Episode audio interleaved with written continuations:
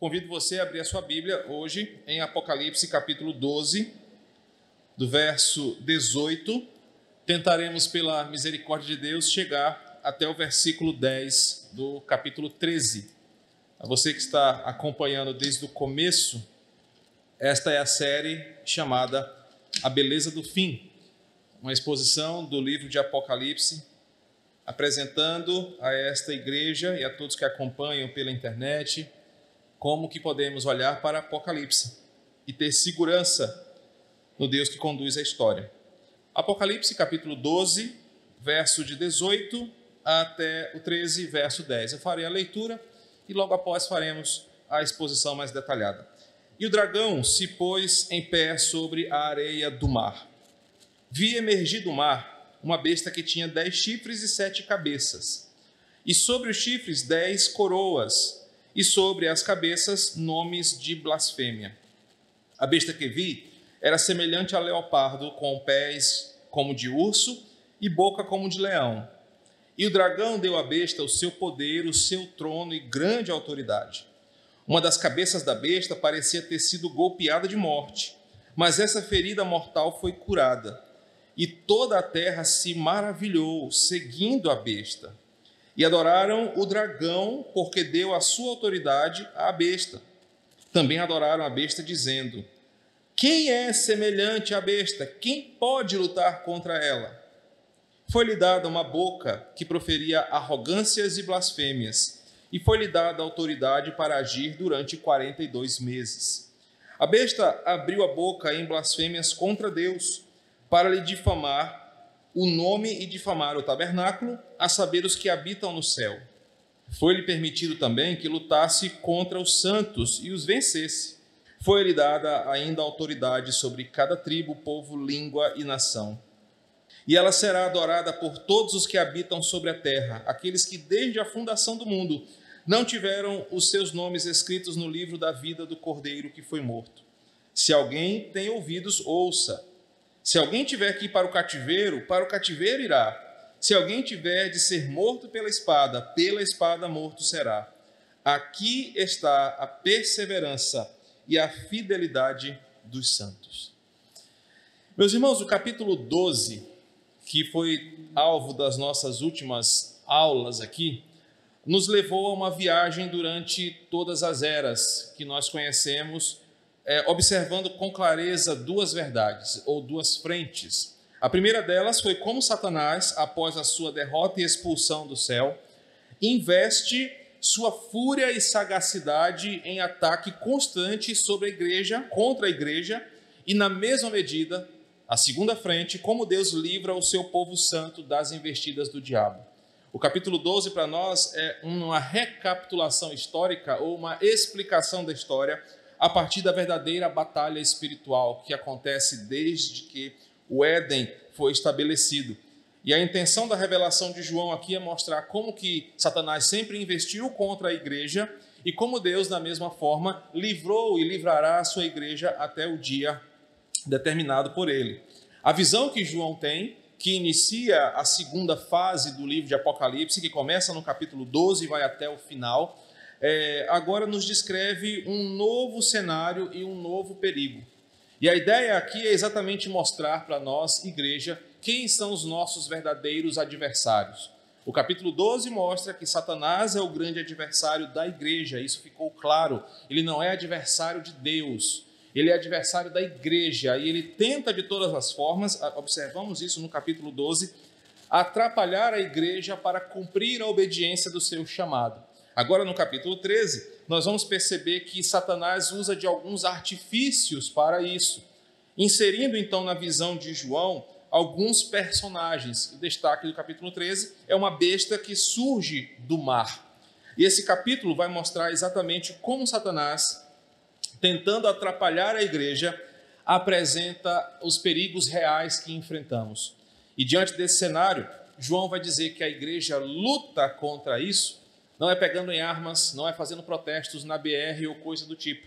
João vai nos ensinar que nós vamos lutar contra os adversários que se levantam contra a igreja, discernindo a falsidade da idolatria, não participando da falsa adoração e também, junto a isso, crendo no controle divino, mesmo quando as coisas estão desandando para nós. Então, esse seria o resumo desta unidade do capítulo 13. Satanás vai apresentar agora ao mundo uma nova estratégia para derrubar a igreja. E essa estratégia envolve idolatria, envolve falsa adoração, e da mesma forma como Deus tem feito no capítulo 12, vai nos ensinar como vencer a Satanás e seus artifícios, usando agora a nossa confiança nele e, por vezes, é, entregando a nossa vida para que o evangelho continue sendo expandido. Então, quando observamos é, essa questão, observamos que Satanás, literalmente, desde o capítulo 12, deseja tomar o lugar de Cristo. Na nossa última aula, nós vimos como Deus livrou o seu povo em todas as investidas satânicas. Ah, aprendemos sobre a questão do rio que flui da boca da serpente. Ah, aprendemos sobre como Deus livrou a mulher com as asas de uma grande águia. E agora, nesse capítulo, nós vamos perceber exatamente que Satanás ainda insiste em sua tarefa. Ele quer ocupar o lugar de Cristo na história. Então, observe, o versículo 18 termina, começa uma nova unidade. Isso eu expliquei na semana passada. Embora nas divisões entre versículos a unidade pareça terminar junto com o versículo 18, a nova visão começa com essa ligação do versículo 18 todo o capítulo 12 nos revelou essas investidas do diabo e como ele é incansável nessa tarefa. Ele não desiste, ele insiste, insiste, insiste, mesmo quando ele sofre consecutivas derrotas. O versículo 18 é aquele final, aquele pós-crédito dos filmes atuais. O filme acabou com uma grande derrota, aí você espera o pós-crédito e começa aquela imagem. Satanás, que parecia estar derrotado, se levanta da areia do mar. Então a ligação das duas unidades é essa. Satanás, no versículo 17, é derrotado, mas aí o versículo 18 diz: ele não parou, ele se levanta para tentar de novo. E o versículo 18 mostra que o dragão se põe de pé, isso nos reforça aquele ensinamento. Por que, que por vezes João usa serpente, dragão, para fazer as distinções da figura do diabo. Agora ele fala dragão pela sua força, ele usa a palavra dragão pela sua resistência e pela sua voracidade. Então, no capítulo 12, versículo 18, ele não está definitivamente vencido, ele agora, diante da areia do mar, convoca. Deixa eu ver o que está acontecendo, tem muito burburinho aqui, alguma coisa está. É, ah, tá, porque em algumas Bíblias tem 13 e 1, ok. Mas é o 12 e 18, exatamente. É isso que eu expliquei na aula passada. Algumas Bíblias fazem essa divisão errada, é, diferente. Quem viu lá falou, algumas Bíblias começam no 13 e 1, mas eu estou puxando do 12 e 18. Entendido? Tranquilo agora? Ok? Vou voltar. O versículo 18, para que fique bem claro, é uma transição entre unidades. Algumas Bíblias o colocam no capítulo 12, outras versões no capítulo 13. Porque ele encerra uma unidade e começa outra. E essa foi a explicação porque hoje eu começo no 12, 18. Porque eu encerrei com a vitória da igreja no versículo 17 contra o dragão. Agora começa uma nova visão com o dragão levantando-se se pondo de pé na areia do mar, na praia, a visão que João tem, e diante dessa investida nova contra a igreja, ele convoca alguns ajudantes. E essa é a ideia apresentada na nova visão, capítulo 13, versículo 1. Então, qual é a importância do versículo 18 aqui? Em que algumas Bíblias parece o 13, 1. É que mostra a insistência do diabo em não desistir do seu foco. Ele quer atrapalhar a igreja e assumir o lugar de Cristo. Em cada nova derrota, ele levanta-se, pois sabe que o seu tempo é pouco. Já aprendemos isso na aula passada. No capítulo 13, versículo 1, João começa então agora uma outra percepção e vê uma besta e ele vai descrever simbolicamente o que essa besta representa. Nós temos apresentado uma visão do livro de Apocalipse que é útil para a igreja hoje, Por isso que há uma necessidade de entender os simbolismos que João usa na sua descrição. A besta apresentada aqui é mais um desses símbolos representativos. O que que isso significa? Imagens que representam uma realidade. E aí agora a imagem que ele apresenta aqui é algo importante para a igreja. Observem o que ele diz: uma besta que surge do mar, que tinha dez chifres, sete cabeças, sobre os chifres dez coroas, e sobre as coroas, nome de blasfêmias. No versículo 2, ele descreve como era semelhante esta besta do mar. Então, observem que o animal monstruoso marinho que ele vê sair do mar, lembrando que o dragão também saiu do mar, por isso que é o mesmo ajudante, é um parceiro dele, tem como foco, assim como já apresentamos isso anteriormente, representar governos, poderes e reinos. Daí a ideia de cabeças, chifres, coroas, mostrando que este animal representa poderes que Satanás, como o dragão, levantará da areia do mar, como simbolizando a terra para ajudá-lo na sua tarefa de destruir a igreja. Então, nos primeiros dois versículos, João passa uma mensagem do que ele viu no céu. Satanás usará os governos desse mundo, os poderes, as lideranças globais que se levantarão com uma finalidade específica: atacar a igreja. E isso fica claro quando ele diz que nas, nas coroas daquela, daquela besta, nas cabeças, havia nome de blasfêmias. Quando olhamos para os versículos 1 e 2, percebemos que a visão dos chifres, das cabeças e as coroas representam que essa besta possuirá poderes globais que se unirão em propósito contra Deus, contra a sua palavra e contra o seu povo. Se você lê com atenção, você percebe que o versículo 1 diz: esses poderes terão uma finalidade. Final do versículo 1: blasfemar contra Deus. Uh, um detalhe importante em sua descrição é o que está escrito na sua cabeça dessa, dessa besta. João diz, né, é, for, fora traduzido assim para nós, nomes de blasfêmias. Mas o que, que isso significa? Assim como os sacerdotes do Antigo Testamento carregavam em suas cabeças coroas cuja a inscrição era santidade ao Senhor, para lembrar o serviço daqueles homens, tanto para a comunidade quanto no tabernáculo e no templo, a besta traz um slogan estampado na sua testa, na sua frente.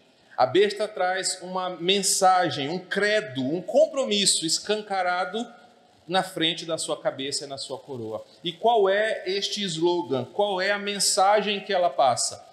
Ao contrário dos sacerdotes, que passavam santidade ao Senhor, para que todos que os vissem saberiam quem eles eram, sabiam que, o que eles deveriam fazer e qual era o seu papel. As pessoas que olharem a besta, nesse sentido de entenderem esse movimento global, saberá qual é a sua finalidade. E a finalidade é ridicularizar e denegrir tudo que é santo. Essa seria uma possível tradução para o termo blasfêmia aqui ridicularizar, denegrir, ofender tudo o que é santo. Ou seja, essa besta que surge do mar, convocada pelo dragão, simbolizando poderes, reinos, governos que terão autoridade sobre os homens, se unirão com um propósito. Nós queremos ofender, denegrir, ridicularizar Deus, seu povo e a sua igreja. Lembre-se que João está nos ensinando como vamos viver como igreja desde a ressurreição de Cristo até a sua volta. E aqui ele diz: Satanás usará os poderes desse mundo para, unidos, ofenderem, difamarem, denegrirem Deus e a sua palavra. Quando observamos que o verdadeiro compromisso da besta é esse, nós entendemos o que João está ensinando. A igreja enfrentará, durante toda a sua existência, um sistema global que envolve política, que envolve cultura, que envolve economia, que envolve todo tipo de autoridade, unida para difamar o nome de Deus. O versículo 2, João passa então a descrever a besta. E ele faz uma assemelhação, uma semelhança com Daniel capítulo 7. Quando Daniel também vê, tem uma visão, e nessa visão ele percebe um ser misto com de imagens animalescas. Depois você pode ler em casa Daniel capítulo 7, e aí você vai entender as aproximações. Quando João descreve aqui a besta, ele apresenta, assim como Daniel, a mesma intenção. Na época de Daniel, a visão que Daniel tem, os animais ali representados, falavam exatamente sobre os impérios devastadores que o mundo teria após aquele tempo. Daniel vê o império neobabilônico, Daniel fala sobre os medo-persas, sobre os gregos e romanos, cada um representado por uma figura de animal. Aqui em Apocalipse, a besta também é apresentada assim. Observe o versículo 2. Era semelhante a um leopardo, com pés de urso e boca de leão. Ao invés de quatro, Daniel, eh, João usa três personagens para mostrar que essa figura de linguagem, essas forças animalescas representam poderes que se levantarão, como o leopardo, a ideia da sua voracidade, poder e resistência, o lobo, o, o urso, a sua força e o leão, a sua, a sua autoridade. Então, o que, o que João está apresentando é o que eu vi, o que eu estou vendo, representa um inimigo que se levantará contra a igreja. Política, religiosa, ideologicamente, que vem com a voracidade desses predadores para destruir o povo de Deus, destruir a palavra e apagar da história a pessoa de Deus. Ah, o versículo 2 então nos mostra, nessa primeira parte, qual é a intenção da besta. Ela não vem para fazer amizades, ela não vem para fazer negociações, ela não quer o bem da igreja, ou muito menos ela quer poupar os crentes. A voracidade dessa besta, simbolizada aqui como as autoridades os poderes globais, tem como finalidade um monstro, uma silhueta satânica que vai atacar a igreja o máximo que ela puder. O versículo 2, então, até aqui, já nos ensina uma grande verdade que vai ser aplicada no final.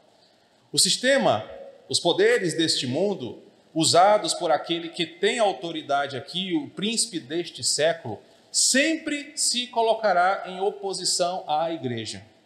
Por vezes, ele vai camuflar a sua intenção, deixando, por exemplo, que alguns políticos que defendem uma bancada evangélica acham que estejam no poder. Mas a intenção desta besta é sempre destruir a fé, é sempre destruir a igreja, e por vezes ele vai usar essas pseudo-concessões.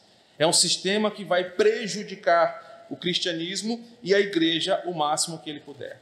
Satanás está delegando, versículo 2: E o dragão deu à besta o seu poder, o seu trono e a sua grande autoridade. Satanás está delegando esse poder que ele tem ao que nós podemos chamar aqui de um anticristo. Eu tenho apresentado algumas teorias e aqui eu começo uma nova teoria para vocês. Eu não acredito que o anticristo será uma pessoa. E eu vou apresentar essa teoria para você, você tem todo o direito de discordar. Mas aqui eh, João começa a dizer para nós quem é o homem da iniquidade que Paulo também fala em Tessalonicenses.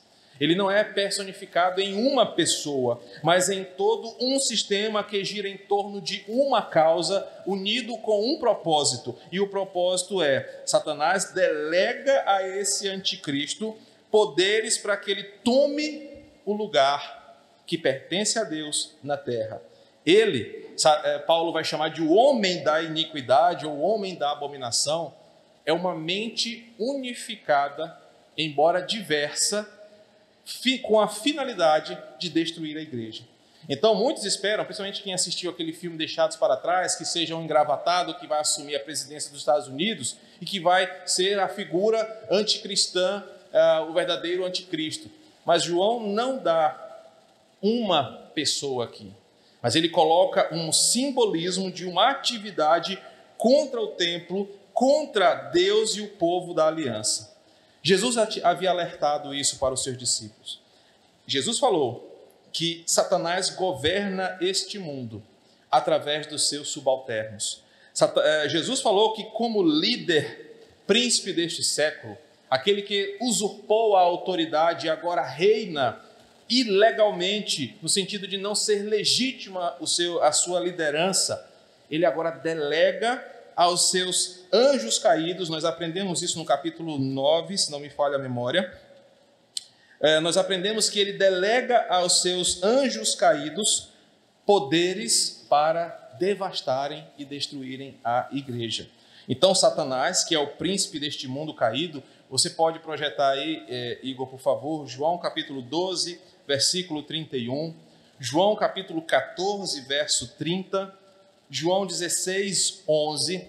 São textos que fortalecem a ideia de que Satanás, a grande mente por trás dessa investida contra a igreja, usa os poderes deste mundo para destruir o povo de Deus. Então, quando pensamos o que é o anticristo, eu apresento para vocês uma resposta. São os poderes desse mundo unidos e a favor de Satanás para atrapalhar a igreja e atrapalhar a glória de Deus de ser expandida pelo mundo. E Jesus confirma isso nesses textos de João, mostrando que Satanás, como líder desse mundo, faz ah, de tudo para atrapalhar o plano dessa redenção que Deus tem. Ah, voltando ainda para o texto, agora o versículo 3 quando você observa atentamente a aparência da besta, João percebe que uma das suas cabeças foi severamente machucada. E ele diz que parecia ter sido golpeada de morte. E literalmente João diz o seguinte: ela houve contra ela uma investida quase fatal. Quando João apresenta isso, essa ferida refere-se àquilo que Cristo fez em sua ressurreição. A besta, que desde o Éden se levanta contra o povo da aliança, ela foi ferida quase mortalmente quando Jesus ressuscita e pisa a cabeça da serpente, a profecia de João de Gênesis 3:15, mas também o que nos revela Isaías 27:1. Você pode ler com calma na projeção. Esses dois textos dizem que a vitória de Cristo na cruz pisa a cabeça da serpente, mas também limita a autoridade de Satanás e a sua atuação.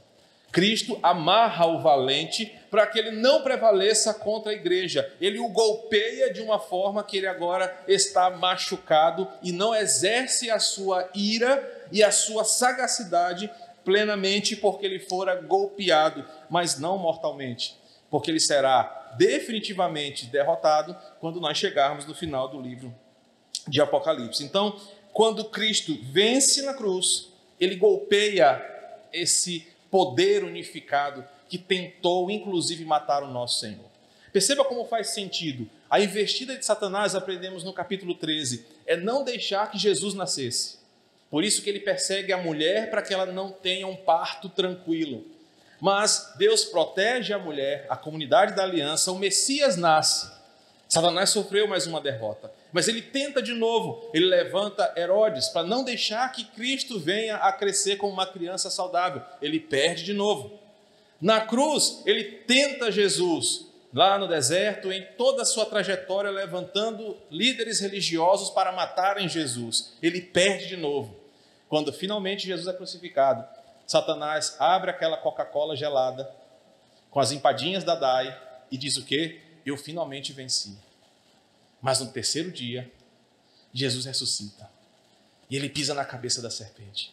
E a vitória de Cristo na cruz é a derrota de Satanás. Ele não conseguiu mais uma vez. E agora o texto fala que uma das suas cabeças, que parecia ter sido golpeada de morte, mas não foi uma ferida mortal, ela foi curada. E essa cura temporária representa o seguinte: Satanás, o seu tempo, capítulo 12, versículo 12, quem estabelece sou eu. E eu permiti que o inimigo, que é você, continue a usar os seus agentes de maldade pelo tempo que lhe resta. Eu ainda não determinei o seu fim. O seu fim está estabelecido lá na frente. Você ainda terá uma sobrevida. E em sua vinda, é assim que Jesus derrotará definitivamente a besta que se levanta do mar. Em outras palavras, Deus permite que essa besta, durante a era da igreja, ainda faça a sua atividade satânica. Mas não agora de forma solta, pois em Mateus 27 ela está amarrada, mas ele continua atuante.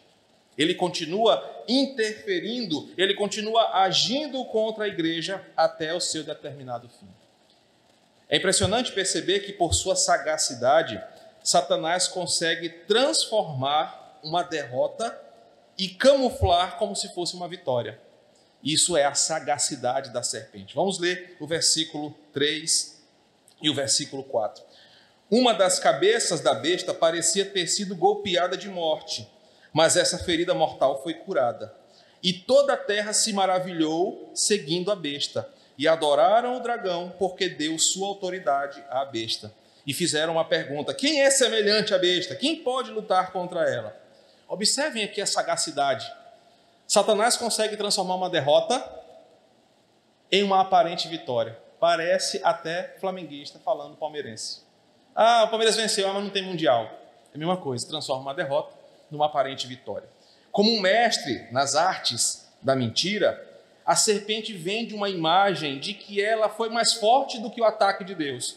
Olha, Cristo venceu na cruz, mas ele não me derrotou.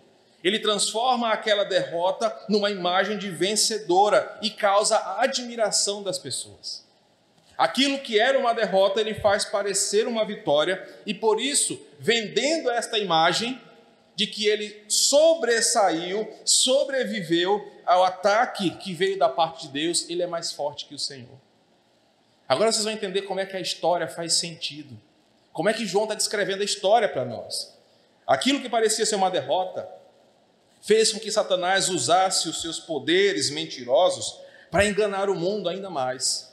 E sabe como isso aconteceu? Quando, logo após a ressurreição de Cristo, as primeiras dúvidas sobre a sua divindade foram pipocadas na antiga Palestina.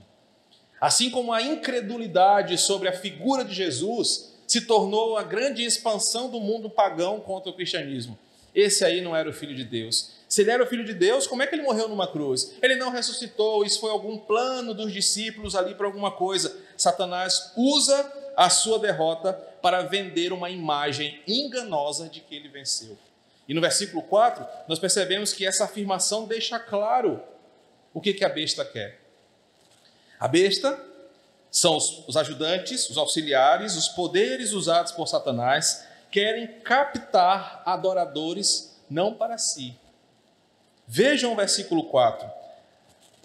E adoraram o dragão, porque deu autoridade à besta. Enganam-se aqueles que acham que os poderes deste mundo querem adoração para si. Todos eles são servos de um poder maior. E está claro isso no versículo 4. A finalidade da besta é captar adoradores para o dragão, o que revela o fundamento e a motivação maior deste mundo caído. Este mundo caído quer captar adoradores para Satanás aqueles que não se dobram a Yahvé, mas se dobrarão à serpente, ao dragão. Então, todos os poderes deste mundo, é isso que João está mostrando. Líderes políticos, é, nações, impérios, poderes, sistemas econômicos, ideologias, não querem ser adoradas, mas elas querem levar a adoração à besta. Elas apontam para Satanás como príncipe deste mundo, que sempre desejou ser igual a Deus e por isso todas essas obras satânicas trabalham nesse favor. Então, quando você estiver na sua militância lá na internet ou você vê alguém militando, você tem que pensar nisso. Adoração não é ao PT, não é ao partido de direita, não é ao MBL, é que está em voga agora. Você tem que entender que o mundo existe em duas colunas: adoração a Deus ou adoração ao diabo. E todos os movimentos deste mundo levam para essas duas frentes: ou adoração ao Senhor, ou adoração ao diabo. Essa é a finalidade de todas as instituições deste mundo: ou trazer para adoração a Deus, ou levar para adoração a besta. Ao usar a besta, no versículo 4, o diabo conquista seguidores que acabam entoando louvores blasfemos que outrora eram destinados a Deus. Por exemplo, eu vou citar alguns textos e depois esse material vai estar à sua disposição. Êxodo 15, 11, mas projeta aí Salmo 35, 10 para mim, Salmo 86, 8, Salmo 113, versículo 5, são hinos de louvor a Deus. O Salmo 35, 10 diz o seguinte: Quem é semelhante a ti, Senhor? Como é que é o hino de adoração à besta? Quem é semelhante à besta? Quem pode lutar contra ela? Eu quero que você perceba que a intenção dos poderes desse mundo é de forma zombeteira, de forma blasfema, dar ao diabo aquilo que é de Deus, pois esse foi sempre o seu desejo. Por isso que ao cristão, Paulo diz que nós devemos ser sóbrios, nós devemos ser sensatos, nós devemos ver este mundo com uma lente que só o evangelho pode dar. Quando você promete uma fidelidade a um sistema, a uma ideologia, a uma proposta, você deve perceber além do que a besta está oferecendo. Você deve perceber pela ótica bíblica aonde isso vai levar. Ou a uma falsa idolatria, a um compromisso de adoração à besta, que sempre quis receber uma glória que não lhe é devida, ou de volta a adoração a Yahvé, ao Senhor. Deus sempre disse sobre si, Isaías 44, 6: Eu sou o primeiro e sou o último, além de mim não há Deus. O mundo diz: Quem é semelhante à besta? Quem é semelhante a ela ou que pode lutar contra ela? Observem que toda a forma desta adoração leva a uma blasfêmia contra o Senhor. Deus não existe. É por isso que o salmista fala: é o insensato que diz em seu coração, não há Deus. Mas é porque ele não adora nada? Não, é porque ele adora a besta, ele adora a Satanás. Dos versículos 5 a 7, nós percebemos a descrição que João faz a esclarecer um dilema mundial. Por que, que a besta está fazendo essas coisas? Será que é o fim do povo de Deus? Será que ela, ele tem tanta autoridade assim que ele vai vencer a igreja? A resposta vem através de uma expressão que é repetida: foi lhe dada. Olhe para os versículos 5 a 7 e você vai perceber que essa expressão foi lhe dada vem quatro vezes em três versículos. João está tranquilizando a igreja dizendo o seguinte: não se apavorem, isso vai acontecer. A besta vai se levantar, com grande poder e autoridade, ela vai atacar a igreja, ela vai se levantar contra Deus, vai falar arrogâncias, ela vai levantar-se contra tudo que é sagrado. Mas preste atenção no detalhe: foi-lhe dado. E a pergunta é: quem deu a ela? Então, João vai explicar que Deus é a, é a fonte última do que está acontecendo. Deus permitiu que as coisas fossem assim. E o grande problema da Teodiceia aqui é explicado. Deus tem um propósito para o que está acontecendo. Por isso que nós estamos estudando Abacuque. Abacuque é um ensinamento complementar ao que nós estamos vendo aqui. Deus permite que o mal, por vezes, se estabeleça em nosso meio para nos ensinar em disciplina ou em juízo à sua vontade. A besta não está fora de controle, ela não está agindo por conta própria. Ela recebeu a autoridade de Satanás, mas quem deu a ela essa permissão acima de Satanás foi Yahvé. Isso é importante para a igreja? Claro que é. Querido, haverá um tempo em que as coisas serão mais difíceis do que hoje. Haverá um tempo em que as coisas não serão tão leves como são hoje, embora já pareçam pesadas. Haverá um tempo que a perseguição física se tornará uma realidade. Haverá um tempo que teremos dificuldade de comer o pão nosso de cada dia, se não for à custa de muito suor ou mais suor ainda. Jesus fala sobre isso. Para que não houvesse um desespero pessimista em nosso coração, João diz: quem deu isso a ele foi o Senhor. O Deus que nós cremos e que conduz a história permite que isso aconteça. Corações desesperados e incrédulos falam: por que, que Deus então deixou isso? Abacuque nos ensina, porque Ele é Senhor e assim Ele quis. Ele tem um propósito. E aí Abacuque nos ensina, então vamos confiar nesse Deus que é eterno, santo e justo. Foi o que aprendemos semana passada. Observe que foi lhe dada uma boca para proferir arrogâncias. O que pode ser facilmente entendido, preste bem atenção nisso, como um tipo de veículo de comunicação de alcance global ou uma mensagem que se espalharia por toda a terra, que seria usado para difamar mentiras, o evangelho, apresentar os seus valores, apresentar a sua ética maligna e prender a atenção dos seguidores numa proposta que a besta está oferecendo. Nós poderíamos dizer que a boca que foi lhe dada para proferir arrogância pode muito bem se encaixar com aquilo que nós vemos acontecer todos os dias através da mídia, através dos veículos de comunicação, através das artes, através de todo tipo de informação que se torna cada vez mais forte contra o Evangelho. E nós já aprendemos o que, que significa esses 42 meses, relembrando você o período entre a ressurreição de Cristo e o seu retorno. A besta abre a sua boca é com a intenção de que a palavra de Deus não seja ouvida. Ela quer falar mais alto do que o evangelho. Então ela abre a sua boca para falar a sua ideia, tentando silenciar a mensagem do Evangelho. Por isso que ela ataca os, o, a igreja, versículo 6, o tabernáculo e os crentes que tabernaculizam, ou seja, moram no tabernáculo, habitam no tabernáculo, o povo da aliança. Qual é a mensagem da besta? É o contrário do Evangelho. Quem que ela tenta atacar? Aqueles que creem na palavra. Para para pensar. Comunismo, feminismo, qualquer ismo que você imagine. Todos eles unem-se em um só ataque, os valores cristãos. Não basta disseminar a sua ideia, eu tenho que atacar a Bíblia. Eu tenho que matar o Deus do Evangelho. É essa a voz da besta proferindo a sua mensagem. Note que enquanto a, a, a Bíblia revela o senhorio de Cristo, versículo 7, a besta recebe um poder para dominar sobre cada tribo, povo, língua e nação. O que é que isso significa?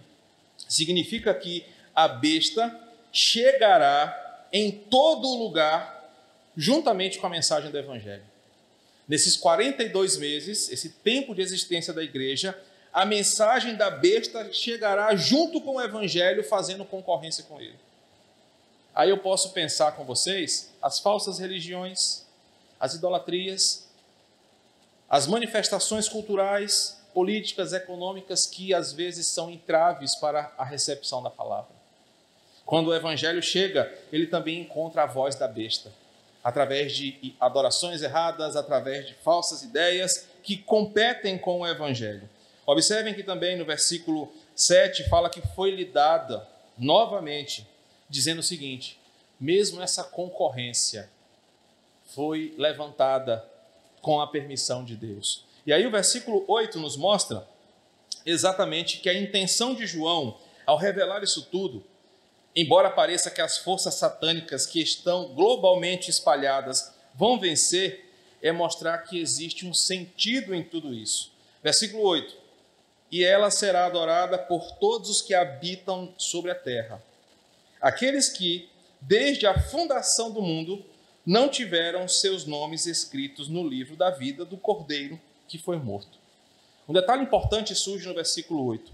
João parece ver que, com o decorrer do tempo, mais e mais pessoas passarão a adorar a besta e admirá-la. João está dizendo o seguinte: vai chegar um tempo em que a adoração à besta vai alcançar lugares longínquos, através de muitas frentes. Mas observem: nenhum eleito será perdido. Nenhum daqueles por quem Cristo morreu cairá na falsa adoração da besta. Porque ele diz no versículo 8: adorarão a besta e, consequentemente, a Satanás, aqueles que desde a fundação do mundo não tiveram seus nomes escritos no livro da vida. Isso significa que os adoradores da besta têm uma característica comum: são aqueles que não aceitam e rejeitam a palavra de Deus e que não foram alcançados pelo sacrifício de Cristo no sentido de não serem recebidos na presença de Deus. Quem são esses aqui? São aqueles que não foram eleitos. E esses aqui adorarão a besta. Isso significa para nós duas coisas. A salvação não depende do meu querer. A salvação não depende da minha insistência. Depende do Senhor. E também nos, nos, me dá uma garantia: nenhum dos que são de Cristo vai se perder. João capítulo 15. Então, quando percebemos quem são esses adoradores da besta, nós percebemos que eles estão espalhados sobre a terra, mas são aqueles que não participarão dos benefícios da morte do cordeiro e que antes mesmo das suas ações já estavam destinados a confirmarem a condenação do seu coração. Eles não serão contados como aquele que são parte do povo de Deus. Versículo 9 e 10 terminam essa unidade, demonstrando que essa vai ser a realidade. Que não adianta você pensar diferente ou desejar diferente. João termina a unidade dizendo o seguinte: olha, isso vai acontecer. É assim que é a história, pois ele está vendo uma revelação de Deus. Ele está vendo que ao longo dos anos, das eras, a adoração à besta vai se expandir, o dragão vai levar a sua palavra através da besta ao redor do mundo, competindo com o evangelho, cegando mais pessoas e dificultando a vida da igreja. Os versículos 9 e 10 dizem: Isso é inevitável, e ele faz um alerta quem tem ouvidos, ouça. E a expressão aqui é a seguinte: isso vai acontecer, fica esperto. Tenha essa percepção, isso vai acontecer. E a visão de João não é só lá na frente. Diferente do que, do, dos que pensam que Apocalipse é um livro que ainda vai acontecer, as nossas primeiras duas aulas falaram sobre isso. O livro de Apocalipse já está acontecendo. E João diz: Isso não vai acontecer só lá no futuro, já está acontecendo aqui, durante a era da igreja. E ele vai dizer: O que espera o cristão é o seguinte: é uma jornada difícil, por vezes marcada por perseguição, que levará alguns dos crentes para o cativeiro. Serão presos por causa do nome de Jesus. E Jesus falou isso em Mateus capítulo 5, versículo 11. Bem-aventurados são aqueles que, por causa do meu nome, são perseguidos, injustiçados. Isso já está acontecendo. E o que João está dizendo é: isso vai acontecer e não espere que o mundo seja diferente. Por isso, tolos são aqueles que fazem acordo com a besta. São tolos aqueles cristãos que fazem acordo com os poderes caídos, achando que isso trará algum benefício para a igreja. João está dizendo: esse espetáculo horrível de adoração à besta vai chegar e é inevitável. Ele vai ser crescente até o seu ápice. Essa perseguição, essa jornada, às vezes levará alguns para a prisão, mas às vezes vai fazer com que a morte dos cristãos seja um espetáculo público para o mundo, para satisfazer o desejo por sangue inocente neste mundo caído. E eu quero trazer à sua memória como que o islamismo, o radicalismo religioso talibã e de outras religiões assim comemoram a morte de um cristão. Sempre foi assim. Certa feita, um dos pais da igreja, já no século II, lembrando um dos grandes martírios da igreja, como a, a diversão do pão e circo romano, disse: O sangue dos mártires é a semente da igreja. É no amor corajoso que nós vamos perceber que a igreja cresce. João está dizendo: olha, quem tiver que ir para o cativeiro, vai para o cativeiro. Quem tiver que ser morto pela espada, vai ser morto pela espada. Não espere que seja diferente, porque essa é a proposta de Deus. Esse é o plano de Deus para mostrar a esse mundo o seu juízo e a sua disciplina. E aí o texto termina, o versículo 10, com uma expressão fantástica. Aqui está a perseverança e a fidelidade dos santos. João termina essa visão de mundo dizendo o seguinte: é nesse amor corajoso, inegociável, que nos vai ser testado quando o mundo se levantar cada vez mais contra nós, é que nós vamos mostrar o quanto amamos a Deus. É nesse amor corajoso que pode ser demonstrado na morte pela espada, na prisão pelo cativeiro, é que nós vamos mostrar que somos perseverantes na palavra de Deus.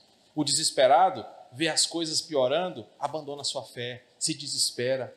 O cristão que está sendo ensinado por João sabe que essas coisas vão acontecer porque Jesus falou que elas iriam acontecer e mantém-se perseverante, sabendo aquilo que Paulo já falou. Esse corpo físico pode até ser destruído, mas em Deus eu tenho uma habitação eterna que ninguém pode tirar. Quais aplicações essa unidade nos ensina? Como é que isso vai ser útil para mim e para você agora, a partir de, de hoje? Essa unidade me ensina mais uma vez sobre a voracidade e o desejo de vingança do diabo contra os eleitos de Deus. O texto deixa claro que ele vai usar todos os seus recursos, inclusive poderes deste mundo, ideologias, sistemas, para tentar destruir a igreja. Satanás não brinca de ser Satanás. É uma das poucas frases que eu concordo e gosto dos pentecostais. Satanás não brinca de ser Satanás enquanto você está brincando de ser crente. Ele está atacando a igreja com tudo que ele pode. Uma segunda aplicação útil para nós: Satanás tem a seu favor um mundo, um mundo unido em pecado contra Deus. Satanás avança e persiste porque ele tem a seu favor um mundo unido para desobedecer a Deus. O mundo se une facilmente à besta porque o coração, de acordo com Gênesis 6, versículo 5, é mau o tempo todo. Por isso que as forças das trevas ainda insistem, porque ele encontra aliados nesse mundo. E nós somos sempre a resistência. Nós somos as luzes ou a luz que incomoda as trevas. Sem a luz, a treva prevalece. O texto nos ensina sobre o engano da falsa adoração, que por vezes não está tão sutil. Os irmãos sabem que eu jamais usarei o púlpito desta igreja ou a, a minha carreira ministerial para defender qualquer ideologia que não seja o evangelho. Mas eu percebo aqui uma aplicação muito clara e um contexto politizado brasileiro.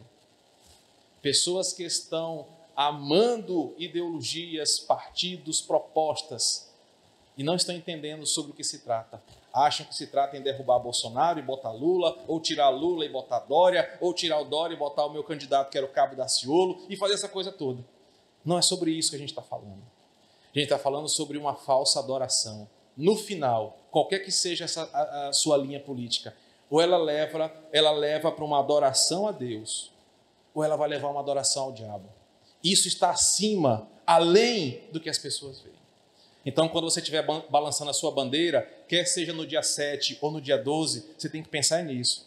Eu estou balançando isso. É para uma idolatria patriótica? É para a glória de Deus? É para uma ideologia política? Porque no final das contas é sobre isso que a gente está falando.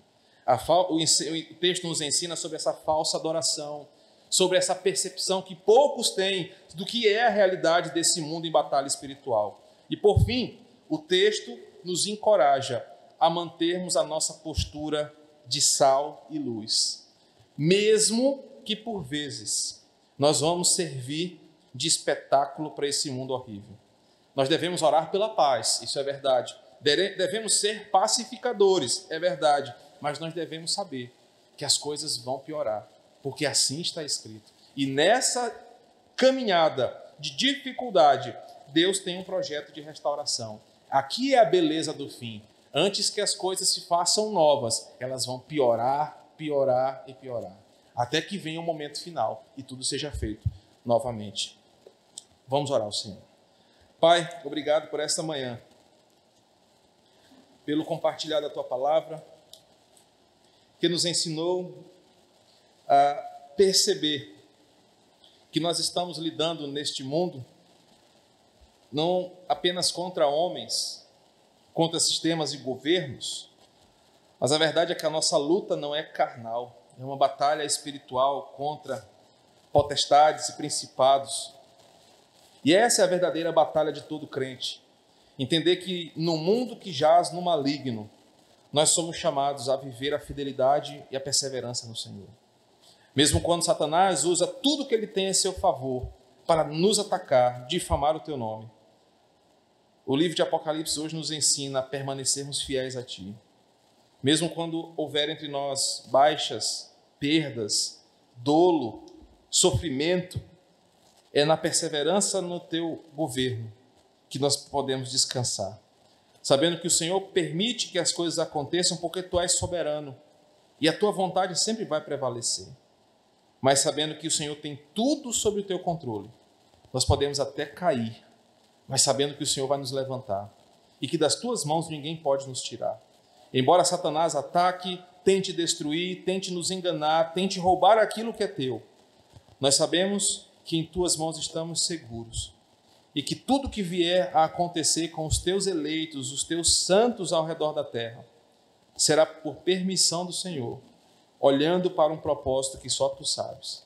Por isso, descansados em ti, aprendemos hoje em Apocalipse capítulo 13, que este mundo tenta roubar o que é teu, mas nós somos aqueles que adoramos ao Deus vivo, ao Senhor de toda a glória, e através da nossa vida nós testemunharemos o teu poder. Obrigado por essa manhã.